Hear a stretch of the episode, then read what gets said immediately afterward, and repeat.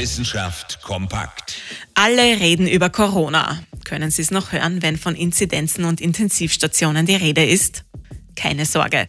Wir sprechen hier zwar über Corona, aber diesmal über einen anderen Aspekt. Einen Aspekt, der normalerweise völlig vernachlässigt wird.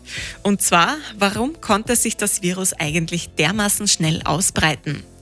Forscherinnen und Forscher vom Konrad-Lorenz-Institut in Klosterneuburg haben darauf eine klare Antwort. Weil die Menschheit die Vielfalt auf der Welt drastisch verringert hat. Stichwort Artenvielfalt. Aber nicht nur das. Überall, wo der Mensch eingreift, verschwindet die Vielfalt. Nicht zuletzt auch in seinen eigenen Systemen, was wir beispielsweise im Umgang mit Mehrsprachigkeit oder Minderheiten gut sehen können.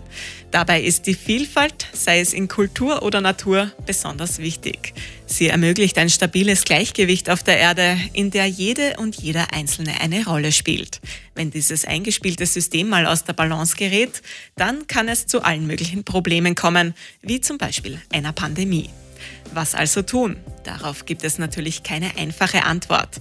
Aber Sie können fürs erste Mal damit anfangen, in Ihrem Umfeld die Vielfalt zu feiern. Interessante Themen aus Naturwissenschaft und Technik.